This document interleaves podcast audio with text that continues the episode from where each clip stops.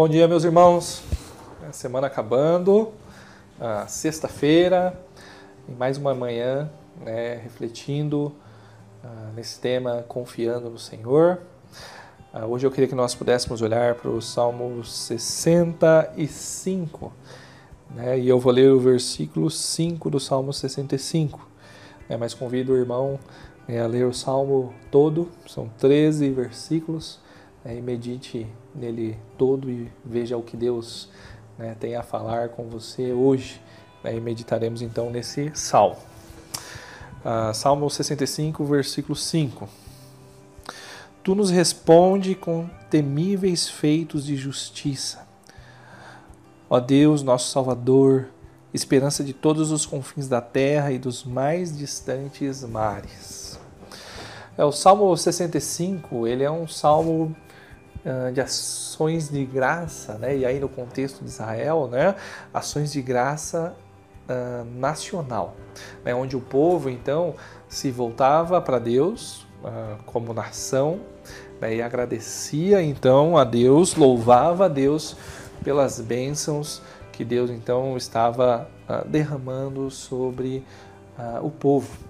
Né? São dois motivos de louvor basicamente aqui. Quando nós olhamos os versículos 1 a 5, o salmista está louvando a Deus pelos, pelas bênçãos espirituais do 6 ao 13, né, pelas bênçãos naturais. Ah, e de fato, Deus ele revela o seu poder, a sua grandeza, a sua glória por meio da provisão, né, por meio da forma como ele controla a natureza, né, pela fertilidade nos campos, das nossas ah, dispensas em casa abastecidas, né, ah, e também, né, como ah, estava conversando aqui com, com o Eduardo, agora que tem nos auxiliado gravando aqui. Né, a gente gosta de olhar né, a, a, criação, a natureza à nossa volta. Né, Deus mostra a sua glória, o seu poder também na forma como Ele administra e cuida e torna as coisas à nossa volta ah, realmente bonita, né, uma natureza bela. Ah, então, de fato, nosso Deus ele é grandioso. Né? Ele é poderosíssimo, é um Deus glorioso.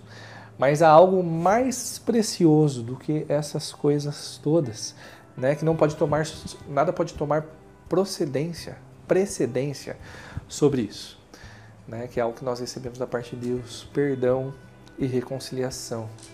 Né? E é interessante pensar que mesmo antes de Cristo, né, o povo que estava então à espera do Messias, eles já reconheciam a obra redentora uh, como algo de iniciativa uh, exclusiva divina, né, vinda de Deus, né, a obra graciosa dele em favor uh, daqueles a quem ele escolhera.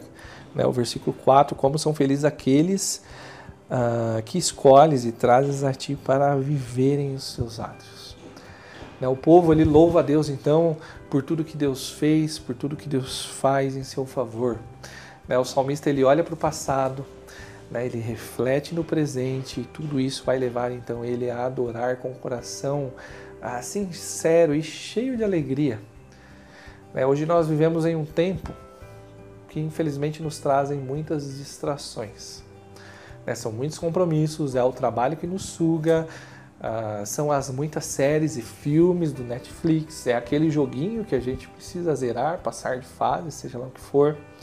Né, o próprio momento que a gente está vivendo de pandemia que deveria nos levar em direção a Deus e depender dele, muitas vezes nos distancia e nos faz gastar tempo com coisas uh, com as coisas desse mundo, simplesmente esquecer das coisas de Deus, de deixar, fazer nos deixar de olhar lá para a eternidade, né? Às vezes mergulhando nas notícias, pesquisas, nas preocupações, né? E geralmente muitas coisas que a gente perde tempo lendo e assistindo produzido por pessoas que, que nem creem em Deus, não confiam em Deus, não temem a Deus. Né? Ah, então a gente tem que prestar atenção. Né? Como nós temos organizado o nosso tempo. Né? Nós temos parado para olhar para trás, ver tudo que Deus já fez por nós, olhar à nossa volta, né? ver a criação linda né? que Deus nos deu né, e que ele revela a sua glória, a sua majestade, o seu poder, o seu controle, uh, o seu domínio, a sua provisão.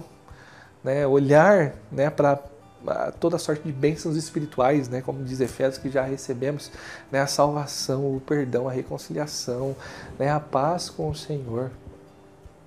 Hoje eu queria então que nós parássemos um pouquinho, pelo menos, né, e olhasse a nossa volta, né, ver tudo que Deus tem feito na sua vida, que está fazendo na sua vida, né, e louvar a Deus então por isso. Né, veja que Ele tem te sustentado, Ele tem guardado a sua saúde, Ele tem te dado paz, Ele tem te dado esperança, Ele tem te dado vida. E veja a verdadeira vida. É, no dia de hoje, meu irmão, né, o meu convite é para que você louve a Deus né, pelos feitos dele na sua vida e glorifique a Ele então por tudo isso. É, e não se esqueça, confiando sempre no Senhor. Bom dia, meus irmãos.